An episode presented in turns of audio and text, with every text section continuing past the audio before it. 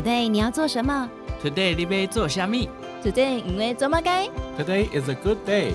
赶快跟我们一起，Today 来读册。大家好，欢迎收听 Today 来读册，我是笑鱼。好，大家知道说，如果想要成功的话呢，其中一个方法就是模仿成功人士的做法。所以今天来跟大家分享这本书，叫做《肯恩·费雪教你破除五十个投资迷思》，就绝对值得你我好好的学习。我们既然说他是成功人士，我们当然先来。歌功颂德一下，他的作者可能费雪的丰功伟业，其中之一呢，就是他在二零二二年富比士全球亿万富豪的名单，费雪排名第五百零九位，哇，非常厉害。他的公司呢，管理资产超过了一千六百五十亿美元，好，所以是很值得我们大家来仿效呢？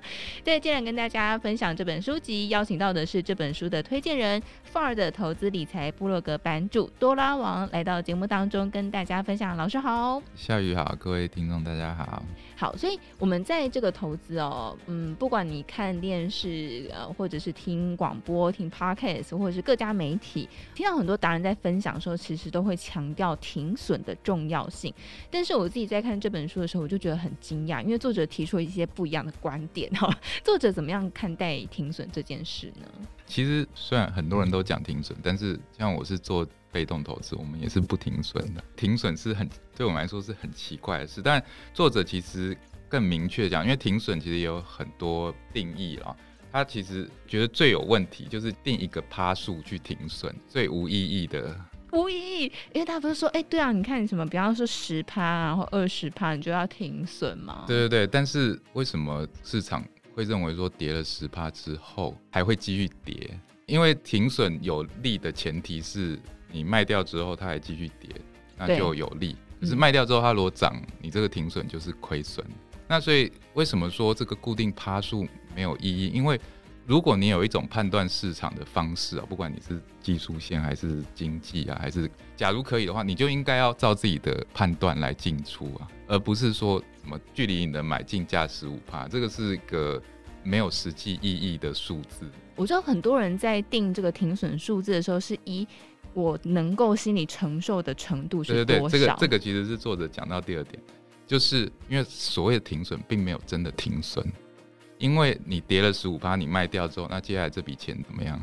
就没啦。呃不不不，就不是 就没了，而是而是你你迟早有一天你还要再买新的标的，对不对？哦，对啊。那你是不是还可能再赔十五趴？加起来就是三十趴了啊！就是我说停损有效的唯一。有意义就是你这辈子再也不投资了，那它就真的有停损。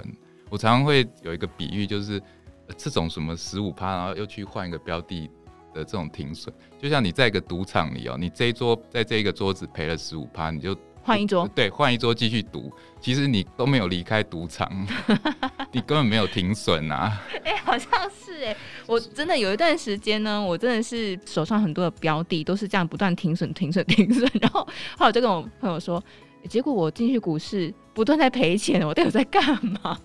其实真的就是这个心情啊。对，所以说如果说用广义的停损，不是说没意义，但是它有意义，就是说，比如说你买进的理由没有了，那你不管你现在是赔几趴，其实。都应该要卖掉。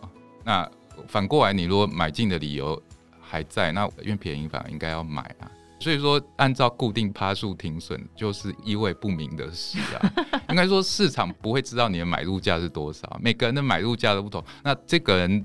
跌十五趴的价位又跟你跌十五趴不一样，那到底谁准呢？对对对，所以我觉得作者完全否定的是这种按固定趴数的，因为这个实在没实际意义。但是如果说广义的停损，就要看每个人的投资方法。那如果你是长期投资者，那根本没有所谓停损的。我知道老师要表达的意思是说，价格跟价值是不一样的。如果今天看好的是这个投资标的的价值。那他就不应该用短期的价格来做决定，对，对，对，而是说，你如果假设你是选股的人了，你觉得这间公司已经有问题，那不管它的价格是多少，你都应该卖掉。对，那我是指数投资人，我是投资全世界，那全世界没有什么不看好的，当然是越便宜越买啊。所以对我们来说，指数投资人是根本就没有停损这种事。指数投资人肯定要考虑的是下跌要加码多少而已，对不对？呃，对，就是说。你若有闲钱，就是投进去啊；没有的话，你就继续放着。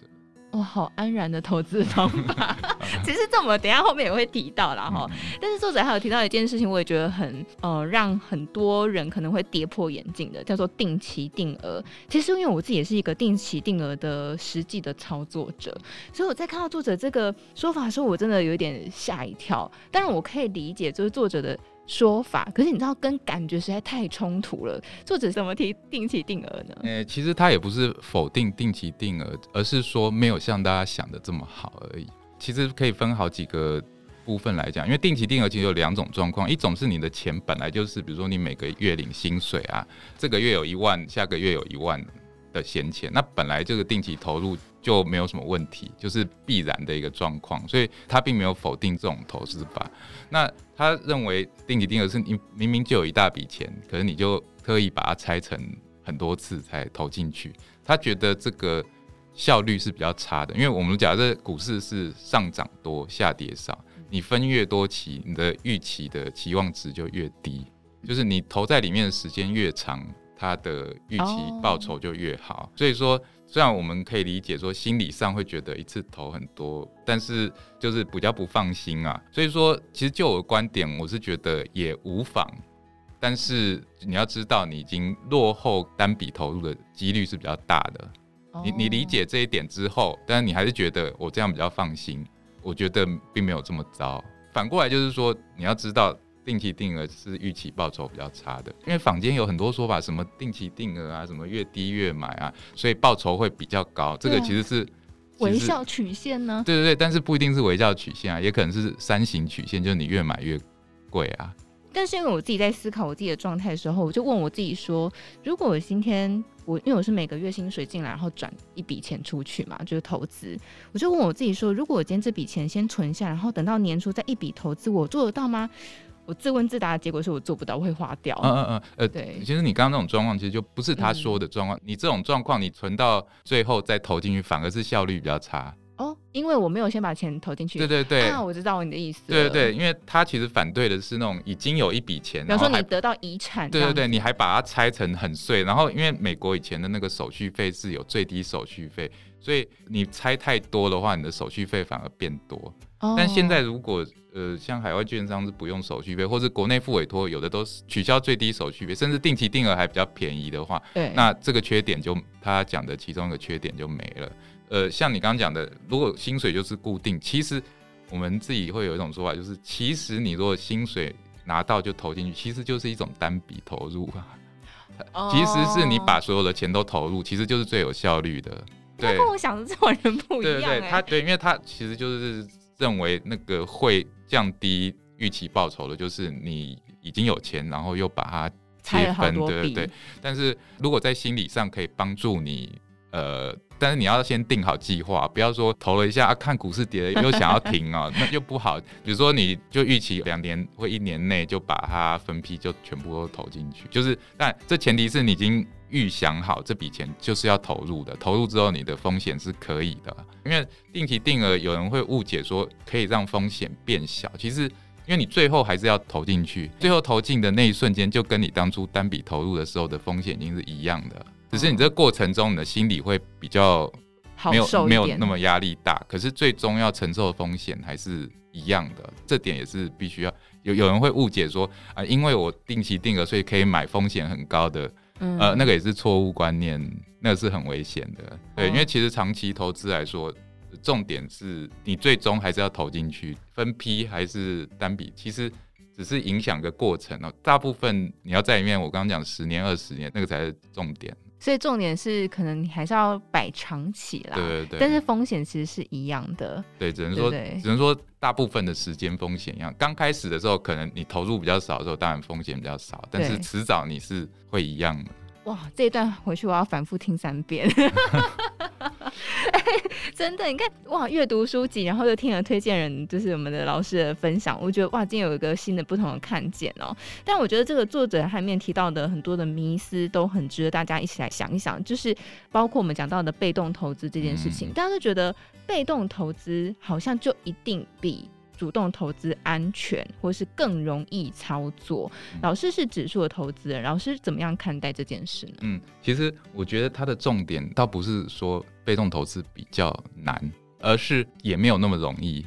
应该说，只要要投资进去，要赚钱，就不是像把钱存在银行领利息这么容易。刚刚其实也有提到一些，其实主动投资，其实我还认为是难得多。因为主动投资，即使你坚持了你的做法，也有可能会失败。对。可是被动投资的好处是你坚持你的做法，真的持续二十年、三十年，几乎是不会失败。就是说，可能会结果会有一点偏差啦，但是不会差太多。可是主动投资，你如果选错了，差别是很大的。对。但是反过来说，就是其实从今年哦、喔，今年跌了大概快要一一年，从大家的反应哦、喔。是，因为我在网上跟很多指数投资人交流，就知道其实没有这么容易啊。因为我们虽然心里都知道我们要看长期，可是短期跌了，就是还是压力很大。老师会看那个损益吗？呃，我是会定期看损益啊，但是不会太在意那个损益。对对对，我会注意的还是我每个资产，因为我们定期要注意每个资产没有偏离太远啊。这个对我来说比较重要啦。那至于损益，当然也这边会算出来这样子。那这个是其实是呃被动投资的一个可能会偏离的点啊，就是在市场下跌的时候会想要跑掉，就是压力太大，说受不了了，要赶快卖掉之类的。这个是今年的可能比较多人看到，但是我其实常常会提醒哦，今年这个还不算什么。二零二二年还不算什么，对，就是它的下跌幅度或者跌的时间其实都不算。就是其实你在进入被动投资前，其实也是需要一定的学习，要了解这个投资的历史。最惨的时候会多惨，短期风险、长期风险这些都也要了解。不是说你听别人说哦可以被动投资，然后就把它丢进去。刚开始可能没事，可是下跌的时候，你会发现你了解的不够深入的时候，你就信心会不够，就是你不知道什么是正常。其实今年这个就很正常，但今年比较特别是债券也在跌啊。但是这个其实在五十年前曾经出现过，如果有了解投资历史的话，一九七零年代曾经出现过股票债券一起跌，就是你了解的越多，你就越能够撑下去。那另外一个就是旁边的诱惑。在前两年那个股市大好时，对对，比如说航海王一下就赚多少钱啊？那你在那边指数投资，虽然指数投资前两年也赚很多，可是你就会觉得，我是不是要去赚那个更好赚的？要不要也上传一下？对对对，这个是相对的那种，好像没有赚那么多。但是你要知道，我刚讲为什么主动投资很难，就是你不见得能复制它。现在它靠某个东西赚，也许你进去的时候就开始跌了。没错，对对对，所以。这个也是被动投资很难的一点，就是你要能够坚持十几二十年，然后都很惨的时候也可以忍受，然后别人看起来比你好的时候也要可以忍受。但其实也是要基本了解，所谓被动投资指数型投资，你就是拿平均报酬，所以一定有人赢你。也许今年是左边这个邻居，他绩效比你好，明年又是另外一个人比你好，但是长期下来，假如那些人不是真正的高手，他长期下来很难赢平均，就是所谓八十二十，其实能够拿到平均就已经站在就是前前前百分之八十了，就是前面一定有人赢你啦，但是就是要能够接受这件事。你说中途跑掉的话，你可能，但也许你自己真的是股神，你就变很厉害，这也是有可能啦。但是有很多时候就是你就浪费了很多时间金钱在本来你好好走这条路可能。就很顺，可是结果中途就跑掉，是很有可能的。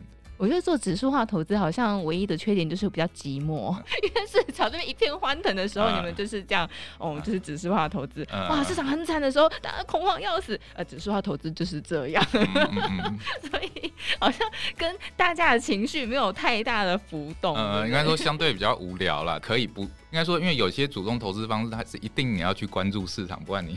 就不行了。对，可是我们是有选择的，我们可以选择电视关起来 一年不要管它，都没有什么问题的。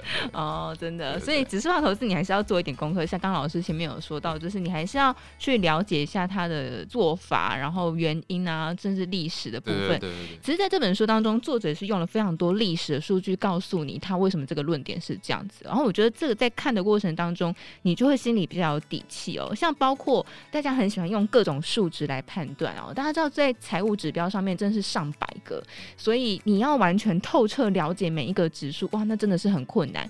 尤其呢，作者在这本书当中其实一直不断的提到，不管是贝塔值啊，或者是什么 VIX 啊、CPI 啊，这些指数其实都是反映的是过去历史，可是。股票你要买的是未来性，所以作者对于贝塔值或是其他这些指标，刚刚先破梗了，就是作者觉得它是一个历史数据。那老师的观点，在看这本书的时候，老师怎么看呢？对，其实我们看到的指标几乎都是过去数据。它有一个很重要的重点，就是因为股市是可以赚钱的，就好像说，呃，如果有一个指标，它可以预测下一期的大乐透。你觉得它会一直有效吗？说的也是。对，因为股市就是你只要能够预测，你就可以赚钱啊。所以这种人人都看得到的指标，怎么可能会变成可以预测的东西？或者更细致一点讲，如果有人知道明天会涨的话，大家今天就去买了啊。那所以今天就会涨了，不是明天才会涨。哦。所以你今天才要想要买的人，可能已经买到那个涨之后的结果，所以你已经赚不到钱了。所以。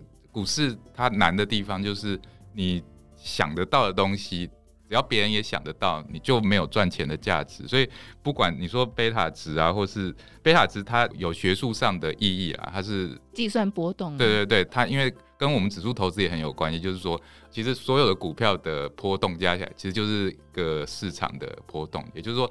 像我们买指数，就是忍受贝塔一的波动，然后去拿这个报酬嘛。这个概念对我们是有用。可是你如果呃，像作者会觉得有很多人既然拿它来想要选股，那就没有意义啦。因为个股的波动不是一致的。虽然有些股票真的有可能说，像中华电，它长期好像波动都比较小。但是这个不是一定的，是因为它过去的营收都很稳。那万一它哪一天出了什么状况的时候，你就突然看到明明买贝塔低的票啊，为什么现在波动那么大，还跌那么惨，都有可能啊。嗯，所以他的意思就是，你只看呃说什么啊，过去贝塔高，那它上涨的时候就是一定高嘛？不一定啊，因为可能涨的是别的股票啊。那过去贝塔低，呃，好像波动小啊，可是只是它还没遇到什么状况而已，也许。刚好你买了之后就遇到了，所以你要选股票的话，根据这种过去的数字是没有用的。那像 VIX 或是消费者物价对对对，这些经济数据其实大部分都是反映某一个东西。那其实经济数据的特色就是它都是后来才会出来的。嗯，它是集结大家的反应之后的一个。对对对，就是说，呃，我们通常得知数据的时候，实际发生的事都已经过了。那 VIX 它虽然是所谓即时反应，但它反映的也只是一个大家觉得现在怎么样，大家觉得怎么样，不代表未来一定会怎么样，样对，这个就是 另外一个很复杂的东西。所以简单的说，越简单的指标，通常就越没办法预测股市。就是这个是虽然是很直观的东西啊，就是其实他讲了这么多，就是他这个五十点里面有很多就是讲说，很多人就是进到市场都觉得太简单了，太理所当然，就觉得哎，我看这个我就想要赚钱。实际上，如果这能赚钱的话，那还会很亏钱。真的，所以真的不是大家想要那么单一式的那么简单的投资哦。当然我们说。投资的过程，大家各种百百种的学习哦，你可能会有你自己的一些观点，但绝对不是说哦，看到 A 就可以买 B，看到 B 就买 C 这样那么简单的一个方式哦。好，那最后我们想请老师跟大家分享，在这本书当中，老师可能特别有体悟或是有想法的部分，可以跟我们的听众朋友来做一些分享。我觉得整体上来说，我其实延续刚刚的讨论哦，嗯，也就是说看了这本书，看到诶，这个也不对，这个也不对，这个也错。那重点应该是在哪里啊？就是说，一个重点，其实我们读这本书，不只是学到说他告诉我们很多东西不对哦，也是要学他的推理的过程哦。就是第一个，他根据数据，根据过去的。资讯以及根据呃一些严谨的逻辑推理哦，读了之后其实是学他的方法，就是你未来看到，比如说你在网上或者新闻看到一个说法，你可以用自己的有一套方式，你自己去找资料，你就可以去证明他是在胡说八道，或者 对对，这个是你如果有了这个能力，你就不会在市场上随便就被骗去说啊，看了这个就可以买，看这个就不能买，这个是呃，我觉得这本书提供蛮好的一个。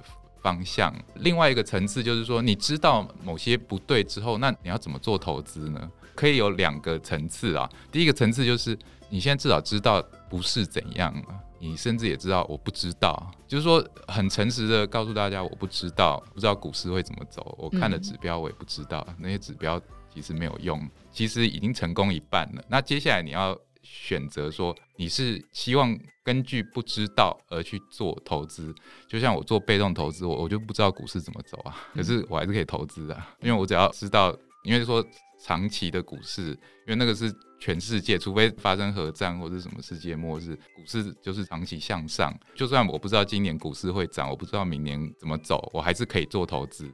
只能拿到一个平均的报酬，但是因为大部分人是亏钱的，所以你平均也是前八十。而且其实投资重点是要达到你财务目标，有好的规划，就是你平均的报酬，假设一年假设六趴，长期可以达到你自己的目标，其实这样就可以啊。嗯，那但如果有人是想要做主动投资，其实我们说可能费雪他自己就很厉害，可是他就告诉你说，如果要在市场上赚钱，所谓赚钱就是赚超过大盘，其实是。你要知道人家不知道的事啊，就是你看到那个大家都已经知道的事，绝对没有用啊。那我们我们不是说要去拿内线，那个已经是违法了。对，就是说有些资讯是也许大家都可以看得到，但是你可以从不同的角度看到大家都看不到的东西，可以做一些不同的判断。对，就是说。嗯这个其实不是说训练或是学习，因为有些东西，比如说学打球，你固定的方法都可以学到某一个程度，也可以打啊。可是你在市场上不是，因为大家都想要赚钱呐，你要比人家厉害才可以赚到所谓超过平均的钱，因为你那个钱是输家那边拿来的，对，所以你的分析要超过一般人，甚至我所谓一般人是很多其实是整天都在研究的那些人。所以有的时候是努力，有的时候是天分。那这作者一定是两者兼具，他才有、嗯、才办法赚那么多钱。对那当然，他这本书就因为比较着重讲迷思哦，他其他的书也有讲到，就是你要怎么找到自己的方法，一套有效的方法，其实不是想象中那么容易。就是说，嗯、呃，所以为什么会说主动投资当然可以去做，但是你要进去之前，你就要先理解它不容易，可能要花费你很大的努力，然后还不一定会成功。要先有这个认知啊，不要说、哦、我觉得啊某某某赚很多钱，我觉得很简单。这样的人多半进去就是送钱的，对，就是说你即使你有了好的认知，你进去都不一定可以成功。嗯，但是你的认知一开始就错的话，就像这本书讲到一大堆迷思，你看的那些都会相信，那你进市场不是说一定必输，因为市场复杂是它有运气，你可能刚好被你赚到，你还以为你是股神啊，可是迟早有一天会输回去，就是你没有一套真正超过。市场大家平均的一个方法，所以说就是其实讲到主动还是被动的选择，不是说一定要选什么，但是你都必须对市场的有这样的一个认知。嗯，所以真的是进入股市的时候，其实有很多要考量的部分。刚老师在讲的时候，我一直在想到一件事情，就是你知道这很像 Michael Jordan，大家都会打篮球，可是成为 Michael Jordan 就是只有那一个人，不是每个人都可以变 Michael Jordan，对不对？好，所以真的要还是要靠自己的研究哦。今天来跟大家分享这本书籍，肯恩。费雪教你破除五十个投资迷思，就再次分享给大家。那么也再次感谢我们这本书的推荐人 FAR 的投资理财部落格版主多拉王来到节目当中跟大家分享。谢谢老师。嗯，谢谢夏雨，谢谢各位听众。好，谢谢大家今天的收听。如果对于今天我们所介绍的书籍有兴趣的朋友，欢迎大家可以在资讯栏这个地方找到购书连接。这个连接是到我们金周刊官方网站。在荆州官网上面买书是不用运费的哦，所以欢迎大家可以多多的参考。如果喜欢我们的节目，或是对节目有任何的想法，都欢迎你留言告诉我们，我们会非常开心的。也欢迎你可以动动手指头按订阅，或者是分享我们的节目给你的朋友。再次感谢大家的收听，我们下次见，拜拜。